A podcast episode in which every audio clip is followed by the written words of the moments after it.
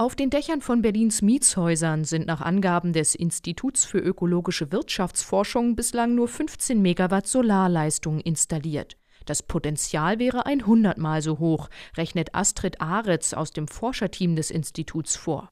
Ein Grund für den schleppenden Ausbau? Es sei fast nicht möglich, Mieterstromanlagen wirtschaftlich zu betreiben. Wenn ein Mieter, eine Mieterin sich dafür entscheidet, mal Mieterstrom zu beziehen, muss ich die voll versorgen sozusagen. Also das heißt, ähm, ich verkaufe dieser Person oder diesem Haushalt nicht nur den Strom vom Dach, sondern eben auch den gesamten Stromverbrauch, ähm, den ich decken muss. Das heißt, den muss ich zukaufen. Und das ist in der Regel teuer. Umgekehrt installieren Wohnungseigentümer große Solaranlagen auf ihren Dächern und die Mieter nehmen den Strom nicht komplett ab, wird die überschüssige Energie ins Netz eingespeist und das lohnt sich bei der aktuellen Vergütung nicht.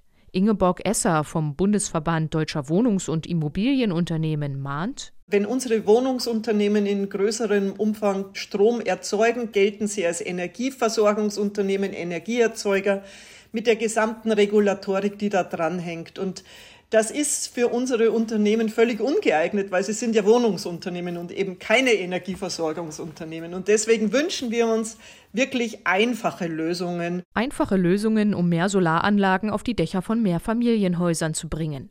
Mehrere Verbände der Wohnungs- und Immobilienwirtschaft haben deshalb einen offenen Brief an Bundesbauministerin Clara Geiwitz adressiert.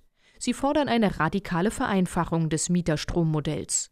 Solarstromexpertin Astrid Aritz plädiert für folgenden Ansatz. Mieter werden vorrangig mit Solarstrom vom Dach versorgt. Alles, was sie darüber hinaus an Strom benötigen, kaufen sie von einem Energieanbieter zu. Also solche Modelle des gemeinschaftlichen Eigenverbrauchs gibt es auch in anderen europäischen Ländern. Das heißt, es ist durchaus denkbar. Und damit hätte man natürlich viel Verantwortung, viel Risiko von dem Betreiber weggenommen ohne das jetzt den Mieterinnen und Mietern aufzuladen, denn die haben ja dann weiterhin ihren Stromversorger wie jetzt auch. Das Institut für ökologische Wirtschaftsforschung hat gemeinsam mit dem Ecologic Institute verschiedene Simulationen, Interviews und Berechnungen durchgeführt. Sie zeigen, wie der Eigenverbrauch von Mieterstromanlagen erhöht und damit die Wirtschaftlichkeit gesteigert werden kann. Durch die Kopplung mit einem Batteriespeicher, mit einer Wärmepumpe oder mit Ladestationen für Elektroautos.